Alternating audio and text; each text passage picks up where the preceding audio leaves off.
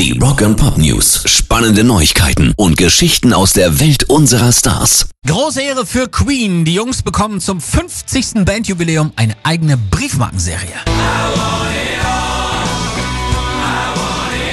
Die britische Royal Mail kündigte gestern an, den 50. Jahrestag der Gründung von Queen zu feiern, in dem die Band am 9. Juli auf einer Briefmarke abgebildet wird. Bisher gibt es noch keine Details über ein Motiv, aber es ist nach 1999 schon das zweite Mal, dass Queen diese Ära zuteil wird. Damals war Freddie Mercury zu sehen und das hat auch einen speziellen Grund gehabt, denn der Sänger war leidenschaftlicher Briefmarkensammler. Seine umfangreiche Kollektion wurde zwei Jahre nach seinem Tod im Jahr 91 versteigert. Der Gewinn ging an den Mercury Phoenix Trust für den Kampf gegen AIDS. Rock and Pop News. Der Fürst der Finsternis hat nachgelegt. Totgesagte leben einfach länger. Ozzy hat mit Ordinary Man seine dritte Auskopplung aus dem neuen Album rausgehauen.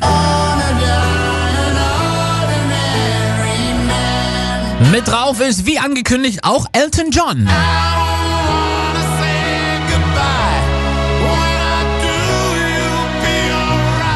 Gleichzeitig hat Ozzy auch das Erscheinungsdatum des gleichnamigen Albums bekannt gegeben. Ordinary Man kommt am 21. Februar auf den Markt. Und natürlich hören wir uns die Nummer jetzt an. Hier ist Ozzy Osbourne featuring Elton John. Hier ist der Ordinary Man.